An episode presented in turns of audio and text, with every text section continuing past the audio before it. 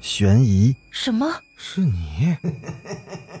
灵异，那个人他居然是飘过来的，他根本就没有腿。奇闻，三天后，警方找到了这辆三七五路公交车。惊悚，别过来！别过来！别过来！欢迎收听《九黎怪谈》。Hello，各位听友小伙伴，大家晚上好，欢迎继续收听《九黎怪谈》。不知道听友里有没有学霸，就是那种特别喜欢解题、刷题的学霸。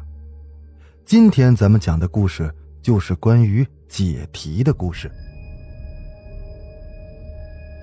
邱杰非常喜欢解题，无论是正统的数学题，还是脑筋急转弯，亦或是悬疑推理题，他都会认真思考、仔细研究，直到彻底知晓答案为止。他认为这样不仅可以活跃大脑，还能在同龄人的面前得到一种自豪感。知道邱杰有这个习惯，同学们也是一遇到奇怪的谜题就会说给他听。让他解除谜底，满足各自的好奇心。之前邱杰所接触的不过都是普通的谜题，纯属是消遣娱乐。可是今天，女朋友周静雅慌张的跑到了他的寝室，递出了一张纸，毋庸置疑，上面是一道题。邱杰顿时来了兴趣，从头读了一遍，眉头却皱了起来。这道题根本就不成立，甚至是不符合逻辑。上面写着：山坡上有两间木屋，一间白色的，一间黑色的。白色的木屋可以容纳三人，却进去了四个人；黑色的木屋呢，可以容纳四人，进去三人就满了。最后有八个人同时进入了这两间木屋，请问这是为什么？我靠，这题谁编的？你不会是来故意为难我的吧？这题根本就不成立，好不好？哼，是你的解析能力不行吧？说完后，周静雅转身出去，还狠狠的摔了一下门。邱杰愣住了，他望着门，疑惑之意甚重。周静雅是他女朋友，平时很温柔，从来不会用这么冷漠带刺的语气跟他说话。可今天是怎么了？下一刻，他把目光再次移回纸上，这道题是谁编的呢？对周静雅有什么用途呢？想到这儿，邱杰认真的分析起来。首先，两间木屋有黑白之分，这点是必须要注意的。如果不是某人刻意编出来为难自己，颜色就一定有它的用途。其次，白屋可以容纳三人，却进去了四个人，也就是说多进去了一个人。不是白屋里有暗格，那就可能是有一个不是人。不知为何，他的思维随着这道怪异的题一同陷入了恐怖的设想中。黑屋可以容纳四个人。进去三个就满了，有可能里面还藏有别的人。如果这些都成立，那八个人全都进入可容纳七人的两间木屋就能办到了。这是道连环谜题，前边的奇怪现象弄明白了，最后的问句也就自然迎刃而解了。邱杰正分析的入迷，门又开了。今天寝室里只剩他一个人。同寝室的哥们儿都不知道跑哪去了，接二连三进来的都是女生。他冷眼看了一下来人，赵岩，你来干什么？看到那道题了吗？别用心去解，会有危险的。哼，别假惺惺的了，解题是我的乐趣，用不着你管。他之所以这么说，源于赵岩是他最讨厌的女孩。曾经交往过，后期呢，发现这个女孩爱慕虚荣，朝三暮四，这边和自己谈着恋爱，那边还挂着别的男生，一气之下彻底的分手，从此见面都不说话了。可此时，赵岩一脸错愕：“你怎么了？为什么不相信我？我什么时候骗过你？哼，你什么时候没骗过我？赵岩深受打击，身体颤抖，眼泪顺着脸颊不停的流着，他哭得很伤心。最后，他强行的抑制住内心的悲伤。你变了，无所谓，我只希望你别继续解题了。说完后，他踉跄的走了出去。秋杰惊呆了，这都是怎么了？他实在难以理解刚才这段时间发生的事情。周静雅摔门而去，赵岩含泪哭求，这都不符合常理呀！就如这道题一样，莫非是出了什么事儿，与这道题有关？秋杰决定去找周静雅，弄清楚这道题到底是谁给他的。刚出门就碰到了李浩，秋杰趾高气扬的从他身边路过，没有搭讪的意思。原因很简单，与赵岩交往时，这个男生也参与进来了。邱杰和赵岩分手后，李浩并没有退出，到现在还跟赵岩在恋爱着。这时，李浩拉住了邱杰：“我是特意来找你的。最近我们周围发生了好多奇怪的事你注意到没有？”哦，跟我有关系吗？当然有。刚才赵岩找你了是吧？你没有发现他很反常吗？还有，你寝室的人多长时间没回来了？你还记得吗？另外，你的女朋友周静雅有多久没有见面了？这一连串的提问，如同定身咒一般，将秋杰的脚步定住，无法前行。听他这么一说。秋杰这才注意到，好像真的是这样，同时非常诧异。呃，你是怎么知道的？我发现赵岩的性格大变，就暗中跟踪，看到他来找你，然后就顺势联想到你寝室的人，以及你的女朋友朱静雅。李浩说的很严肃。秋杰回忆了一下，从早上起床开始就没见到寝室的人，说起来现在已经是下午了。起码也得有一两个回来了，可事实上，并没有，甚至中午吃饭都没看到他们。这些人到底去哪儿了呢？但是有一点，李浩说错了，他刚才还见到过周静雅。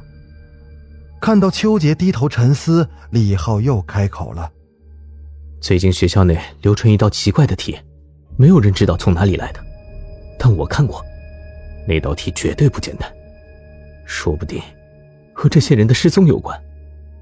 邱杰随便应了一声就走了，他脑海中有太多的疑问，暂时还不能跟李浩说，毕竟还不知道对方的目的何在。邱杰离开后，李浩沉思片刻，猛地抬头，他好像想到了什么，然后匆忙的向自习室里跑去。天色渐晚，秋杰去找周静雅，有女生告诉他，周静雅一天都没回寝室了。他听完后，整个人都僵住了。难道说，周静雅也消失了？秋杰满心失落的往回走。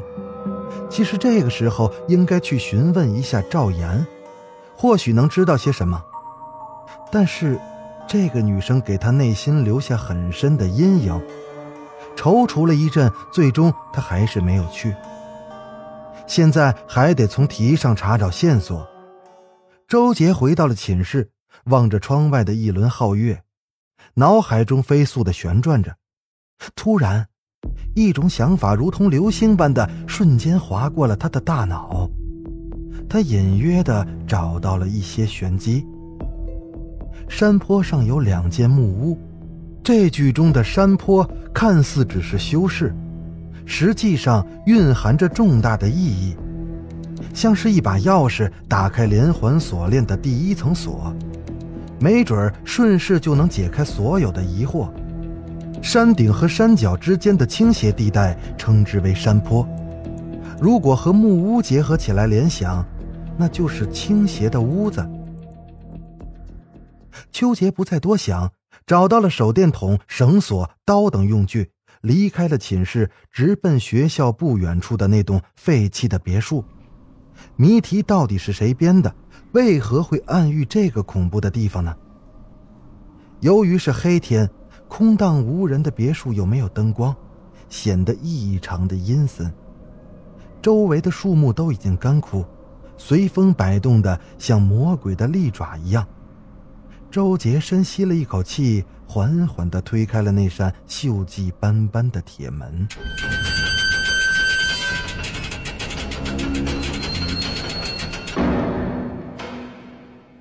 屋内破破烂烂的，与周杰上次来时没有多大区别。上次来的时候是跟寝室的哥们一起来探险的，周静雅也硬跟了来，在途中还碰到了赵岩和李浩。现在想想，谜题暗指这里，肯定和上次未经允许擅自闯入的所有人有关系。难道是惊扰了逝者的长眠？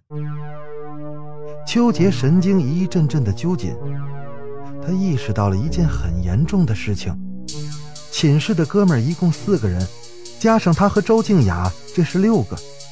那么再算上赵岩和李浩，正好是八个人，与谜面的最后的问句人数是一模一样。邱杰打开了手电筒，如履薄冰般的缓步前行。地板年久失修。踩上去吱呀作响，好像一不小心就会掉进去似的。结果，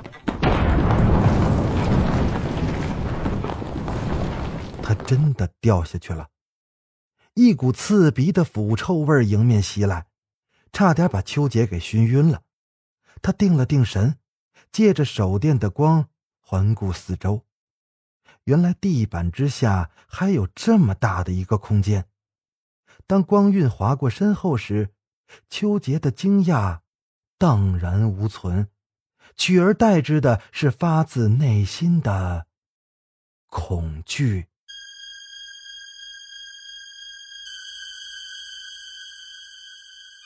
因为那里放着两口棺材，一黑一白，黑色是木质的，白色是大理石制成的。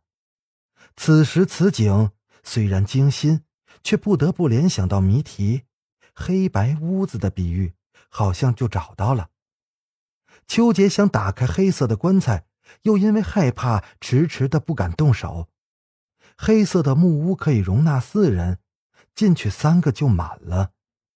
对于这句话，之前的解析是里面原本就藏着一个，现在看来，那黑棺材里。应该就有人。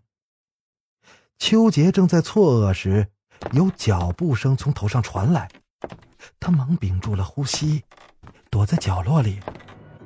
过了一会儿，只看到有手电筒的光芒射了进来，背光的条件下根本看不清来人的相貌。轰隆一声，有个袋子从上面扔了下来，接着那个人也跳了下来。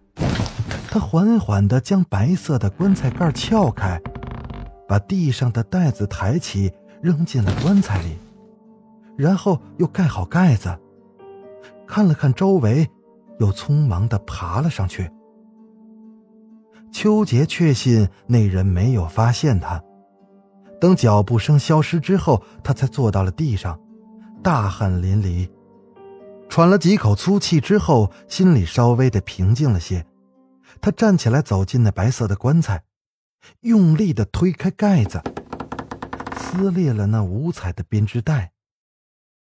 里面是一具尸体，脸上被割了很多的口子，鲜血依旧在流淌，将白色的大理石染红一片。而更关键的，这是秋杰刚遇到的李浩。而除此之外，白棺材里空无一物。白色的木屋可以容纳三人，却进去了四个，这又该怎么解释呢？三减四等于负一。难道这句话只是暗喻白棺里放了个死人吗？他不知道这种理解到底对不对。李浩是怎么死的？如果再不能查出端倪，很可能导致更多人的殒命，包括他自己。与此同时，身边的黑色棺材里传出了敲打的声音。好了，本集故事先讲到这儿。欲知后事如何，咱们下回接着说。如果大家手中有月票的话，请投给《九黎怪谈》节目。我在这里先谢谢大家了。我是主播九黎香柳，咱们下集再见。